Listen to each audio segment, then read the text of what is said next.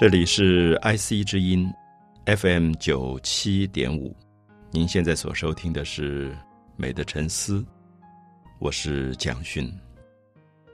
我们在一系列关于身体美学的探讨里，谈到了运动，甚至也去分别运动与劳动到底有什么不一样。那事实上，我们的身体在使用的过程当中，如果有目的，比如说去种田。啊，去洗衣服，我们可能叫做劳动；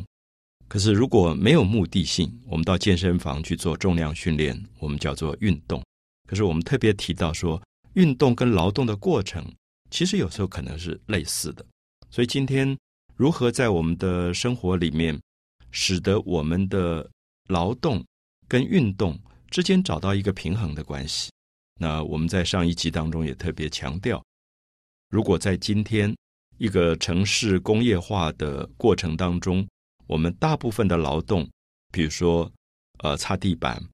比如说洗碗，比如说洗衣服，可能都已经被机器取代了。那我们的身体其实反而失去了劳动的意义。那么这个时候，我们可能要用特别到健身房去运动来做某一种平衡跟弥补。可是我也特别希望我们不要忘记劳动的快乐，可能。还是让它保留，因为基本上我们会觉得，如果在农业时代，一个人每天在田里面种田，呃，上面晒着大太阳或者下着大雨，他都在种田，当然很辛苦。所以我们一直对劳动有一个偏见，我们觉得劳动是不快乐，是辛苦的。可是我也要重新去诠释，我觉得，如果我们今天有一个小小的院子，当然在都会里面已经很奢侈了，那甚至说你有一个小小的阳台。上面有一个小小的花台，那你可以利用这个土种一点点你喜欢的植物，不管是菜或者是呃某一种花，然后去施肥、去浇水。我们算不算它叫做劳动？因为你还是在动用你的身体做一件事情。可是我相信它是快乐的，所以我基本上觉得劳动的“劳”这个字，过去总是跟劳苦连接在一起。可是今天也许。我们可以重新给劳动一个不同的意义。那我自己反而觉得说，有很多的朋友，呃，在现代越来越文明的社会里，刻意的会在度假的时候到一个可能不文明的地方。所谓不文明的地方，就是我记得在法国，常常有一些在巴黎啊非常上流社会的人，他们几乎是大企业家的老板。呃，我有一次就被带着去跟他们度假。那他们的度假其实蛮让我吃惊，因为他们到了非常非常偏僻的乡下，他们在乡下有一块土地，那块土地上连水电都没有接，所以晚上是点蜡烛的，然后他们的水必须要走一段路去一个清泉去提水。那我印象很深，就是我觉得对于一个在都会里面每天在职场里面奔忙的人来讲，他们去泉水里面去提回来的那个水，那种快乐。那种喜悦完全不是劳动，那事实上当然是劳动，因为你，呃，提着水那个地方都没有柏油路的，就是走那个颠颠簸簸的山路回家。可是我觉得他们非常的快乐，所以我的意思是说，也许农业社会的劳动今天反而变成了大家觉得非常的可爱，因为我们已经失去了这样的生活了。比如说以前劳动的社会里面有所谓的畜牧。啊，你去养猪、养牛、养羊，都很辛苦，喂养这些动物。可是今天我们会发现，有人也把猪当宠物了，他也可以在喂养一个动物的过程里面得到很多快乐。那我觉得这个快乐其实某一部分是跟传统的劳动有关的。所以，因此从身体的劳动到运动、健身，一直到今天我们要提的一个新的单元，就是武道。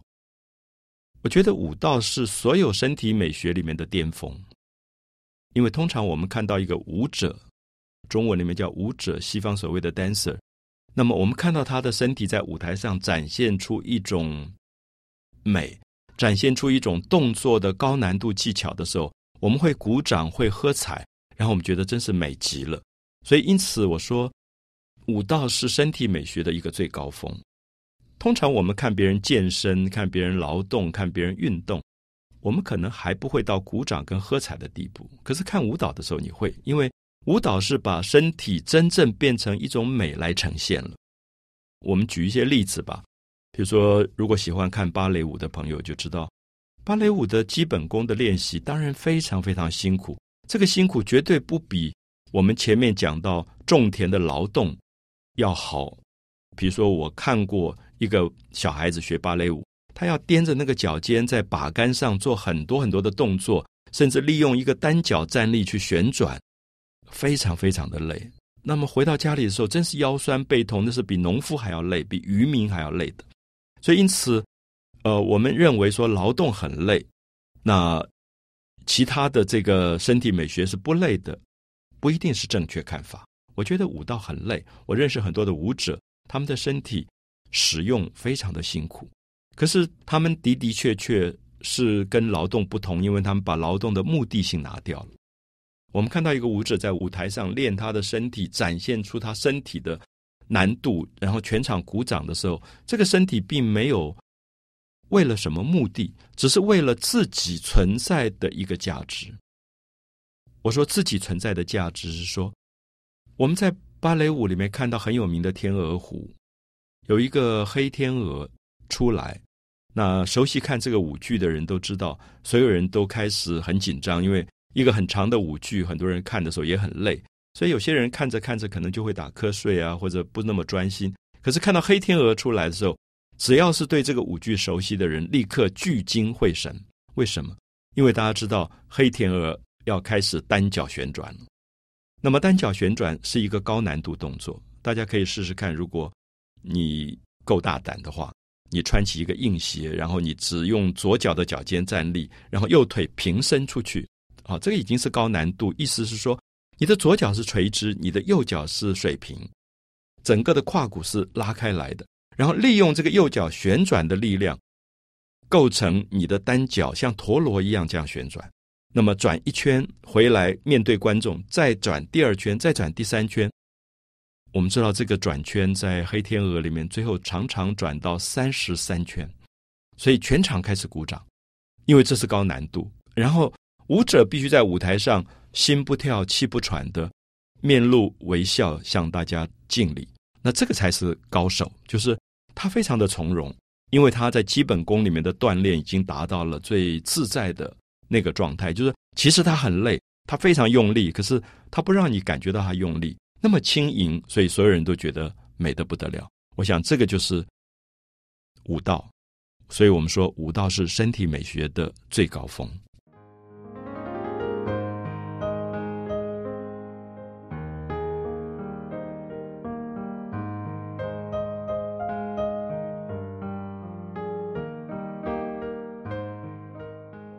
谈到舞蹈，我想很多朋友其实都有很具体的经验啊，不管看芭蕾舞，或者是看中国传统的京剧、川剧、歌仔戏，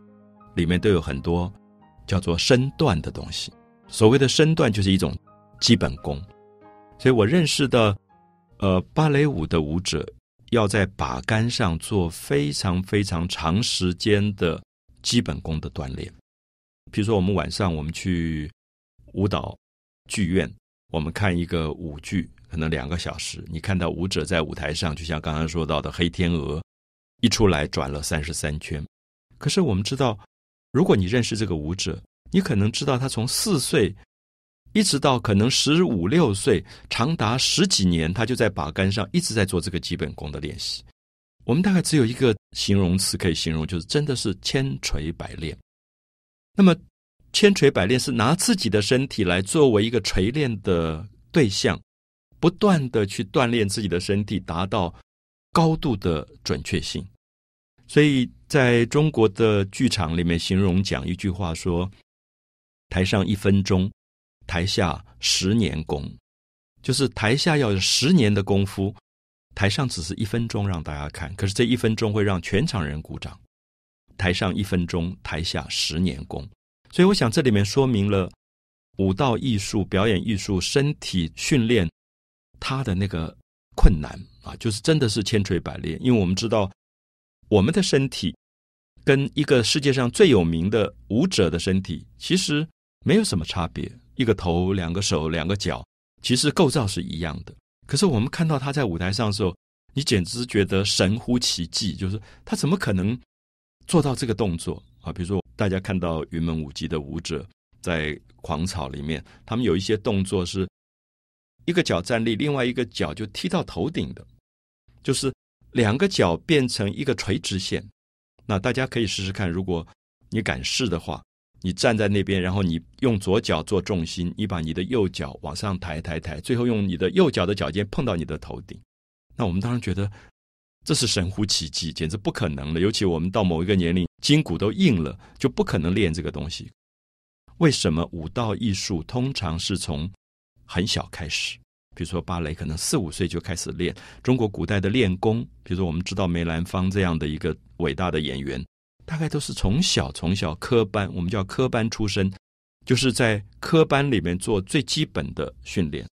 我认识一些这些我们叫做梨园行里的演员啊，就是在传统戏剧我们叫梨园嘛，梨园行里的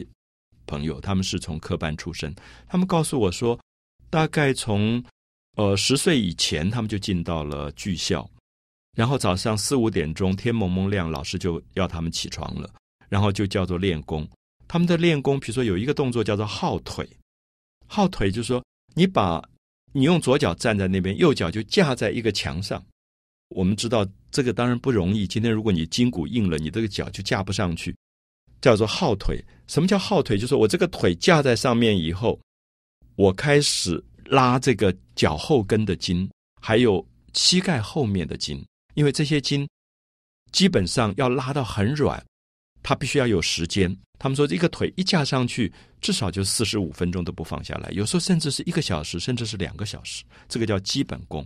所以，因此他们的筋骨才能够这么柔软。啊，所以京剧里面有一个动作，大家知道，比如说在看呃挑滑车，很有名的这种武生的戏，就是武打的戏。你可以看到那个武生出场以后，表示他在骑马。那么最后那个马就陷在泥浆里面，舞台上没有泥浆，舞台上也没有马，那么他自己就用他自己的两条腿做马的陷在泥浆里的表情，有一个动作叫劈腿。什么叫做劈腿？就是你的左脚跟右脚一字排开。那我想大家也不要随便练这个动作，因为你的筋骨大概都会挫伤的。就是整个身体是平行的放在舞台上面啊，就是。基本上，我们的大腿往两边拉，拉到一个角度，大家就拉不下去了，因为我们筋骨已经硬了。可是，因为他是从小做科的、练功的，所以他拉的筋非常的柔软，他就可以整个劈腿。这还不打紧，就是劈完腿以后，依据着锣鼓点子，慢慢再站起来，用他的脚后跟慢慢慢慢这样站起来。那我记得每一次看挑滑车，看到这一段，全场都会鼓掌。那么，这就是我们讲身体里面有一个。极限性被开发出来了，所以我记得已经去世的我非常好的朋友一位舞者罗曼菲，他就跟我讲，他说舞者其实要每一天去耕耘自己的身体。我印象很深，对他用的这个字眼叫耕耘。他说一个农夫在耕耘大地，能够把稻子种得很好，他必须耕耘啊，所以并不是把种子撒进去秧插完，稻子就会长得很好。你每天都要跑去。可能施肥呀、浇水呀、除虫啊，每天去做一点事情，那个叫做耕耘。那么他说，舞者的身体就像农夫的土地，你必须每一天耕耘。所以基本上我知道说，台湾重要的这些舞蹈的团体，他们真的是每天每天在练习。所以晚上可能演出只是两个小时，可是这些舞者，我知道他们大概十点半就到排演场，各种的身体的锻炼。老师不来上课，你自己也要练功，然后一直练到下午大概六点，这么长的时间来做他身体的这个功课，所以他们的身体常常做出一些动作，都让我眼睛都快掉下来。就怎么可能？就是这个身体可以做出这么高难度的动作？那么，因此我们也可以说，每一个民族的舞蹈其实都在开发他们身体里面最美的一些经验。比如说，欧洲人开发出了芭蕾，那中国开发出了一种京剧传统戏剧里面的动作。印度的舞蹈非常的美，日本也有日本的，比如说卡布奇啊歌舞伎这种身体动作的训练。所以每个民族都借着舞道展现出他们身体里面的最高美学。那我们等一下有机会跟大家比较这些不同的民族怎么去开发他们的身体，开发的经验有什么不同。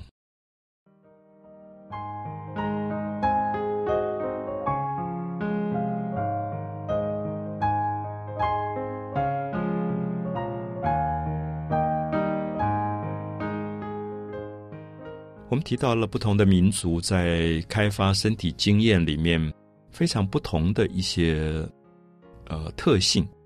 比如说最明显的，当我们今天讲西方跟东方的时候，西方的舞蹈以传统来讲，我们立刻想到的就是芭蕾啊，芭蕾舞。这个芭蕾舞，我不知道大家有没有印象，因为我想有些朋友可能看过芭蕾，甚至喜欢芭蕾。可是也有朋友可能对芭蕾并不熟悉。所谓芭蕾，它是大概在十七世纪从法国的宫廷里发展出来的，就是为了表现出一种宫廷的优雅礼仪，然后他们练出一种踮起脚尖走路的这种碎步。那么后来慢慢就发展出所谓的芭蕾这样的一个艺术形式。好，所以我们就会发现，以芭蕾来讲。西方对身体的经验最重要的一部分，可能是在脚，特别是在足踝。我说足踝的部位，可能大家知道，就是我们的脚后跟这个部位。好，我们的小腿到我们的脚掌中间是一个垂直跟水平的关系。可是我们就会发现，芭蕾开发的经验是违反原来人体自然的状况，它要整个的脚立起来。那事实上，我们今天我们做这个动作都非常非常的难啊！尤其西方的芭蕾舞里面的女性的脚踝，穿起硬鞋以后，你就会发现它几乎就是一个直线，它完全把脚掌的水平改变成为垂直，然后它跟整个地板接触只有一个细细的脚尖这个点，所以它的美是什么？我们知道，如果我们有一个脚掌踏在大地上，我们叫踏实。我们常常用这个字要踏实，因为你踏得很稳。可是如果我们把脚尖踮起来，意思就是说我希望追求一个东西是往上飞扬的。就是西方，因为有基督教，他们追求的东西不是落实在大地的，他们要违反地心引力往上做一个信仰的追求，有点像欧洲的大教堂。如果去过欧洲的朋友都记得，欧洲的教堂叫做哥德式。都是直线在往上走，那么最后他们的芭蕾也在身体里面找一个往上拉的直线。呃，如果大家以后敏感的话，你注意一下，可能你在啊街上啊、超商买东西啊，你就会发现，哎，走进来一个女孩子，然后你会有一个敏感，说，哎，这个女孩子学芭蕾的，因为她很奇怪，她们走路是八字脚，然后那个身体很瘦，然后基本上他们的脊椎都是往上提的，就是。他是一个舞者，他每天受这个基本功的训练，结果他在生活里就会被你发现他就是舞者，因为他身体有一个往上的拉的垂直线的东西。那么，因此这是我刚才所提到，不同的文化最后会发展出不同的身体美学。所以，西方它的传统长达数百年，他在追求基督教的信仰，追求一个违反地心引力往上升起来的垂直线的美。所以，因此，人的身体也在找这条线，找这个往上升起来这个线。所以，我不知道大家有没有印象，就是我们看芭蕾的时候，我们觉得舞者身体最美的部分，全部是往上飞起来的那个力量。还有一个动作，很可能大家都看过，就是通常，比如说在天鹅湖也好，在胡桃钳也好，就是这些有名的西方的芭蕾里面，常常有一个动作是那个扮演王子的男的舞者。会把那个扮演公主的女舞者整个举起来，那这个举起来就是一个两个人的身体变成一个往上的抛物线，好像变成一个升起来的感觉。好，大家可以想一想，为什么在中国的舞台上，你很少看到一个男的表演者会把女的舞者举起来？比如我从来没有想象到《白蛇传》里的许仙会把白蛇举到天上去，我们没有这个部分，因为。很奇怪，在东方的身体里面，他不太追求这个垂直线，他追求的是一个水平移动的美。所以在基本功里面，中国的传统剧场叫做跑圆场，他们有一个基本功叫跑圆场。你常常看到一个演员，不管是男的女的，他就开始叭叭叭叭叭叭这样在舞台上跑一个圆形的，叫做跑圆场。那么这种移动的形式跟西方往上飞扬的跳跃的那个美，形成了两种非常不同的感动力量。大家也思考到，我刚刚提到建筑，就是西方因为它的信仰使它的教堂是垂直线的，都是往上飞起来的。那么中国的建筑很少强调垂直线。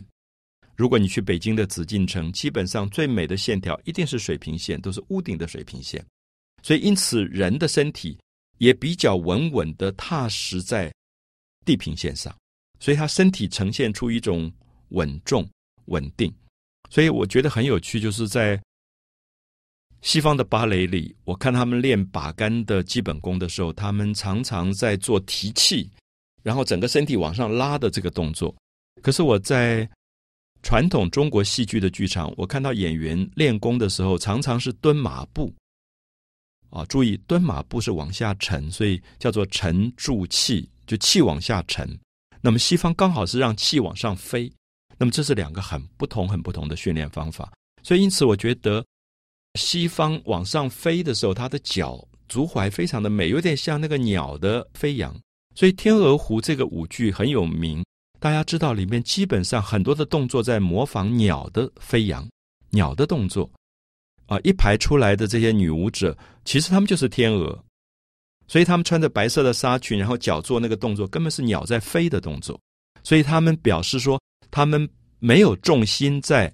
大地上，他们整个是往上飞，所以我想这里面是比较东方西方的身体美学非常有趣的例子，而且很可能这些美学在我们的身上还在发生影响。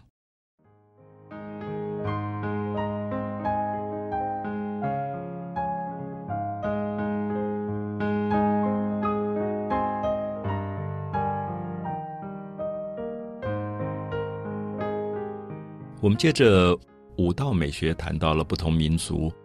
在舞蹈里面开发的某一种身体的经验，所以我们常常会觉得，在看西方的传统的芭蕾的时候，我们会觉得舞者的身体最美的部分几乎都在脚，所以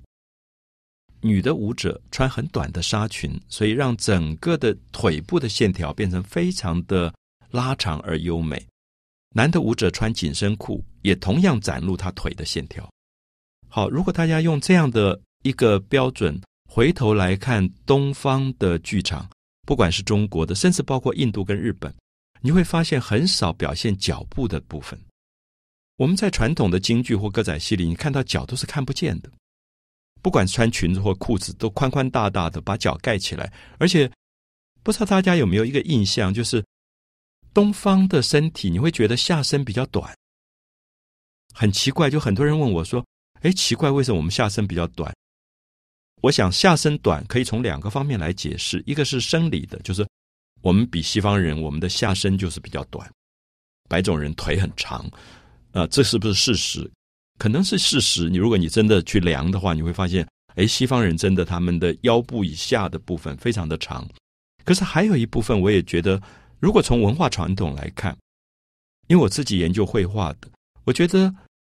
在唐代很多的人物画里，你会发现他们刻意把人的下半身画的很短，上半身比较长。他特别重视头部，头都很大，所以我觉得这里面恐怕也有一个属于文化传统上应该要理解的部分，因为他会觉得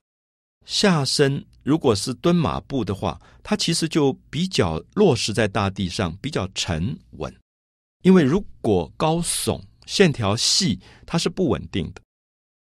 反而它要下盘很稳。我们常常听到这句话说：“啊，你练国术，你下盘要稳，那么就是蹲马步。”可是芭蕾刚好是不要下盘稳，你下盘稳，你绝对跳不好芭蕾，因为芭蕾是要旋转，是要飞跃，是要跳跃。所以它要下盘的力量往上飞，那么中国刚好是要下盘很稳。好，如果下盘很稳，那么最美的部分在哪里？我们就会发现很有趣。所有东方的舞蹈最美的部分在手。我们在看京剧的时候，觉得最有名的可能就是兰花指。哇，那个手指千变万化，可以有这么多的动作，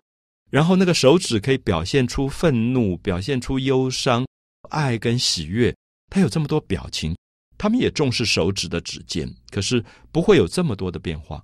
所以我们常常听到有人说，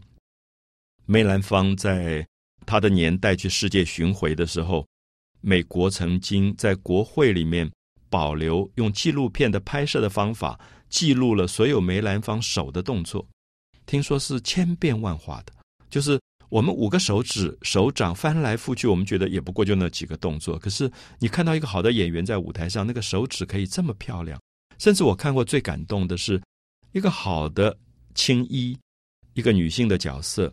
她在表现她的哀伤的时候，她的手没有露出来，因为青衣是很含蓄的女性，所以她有个很长的袖子盖着手。可是那个手在袖子里面的抖动，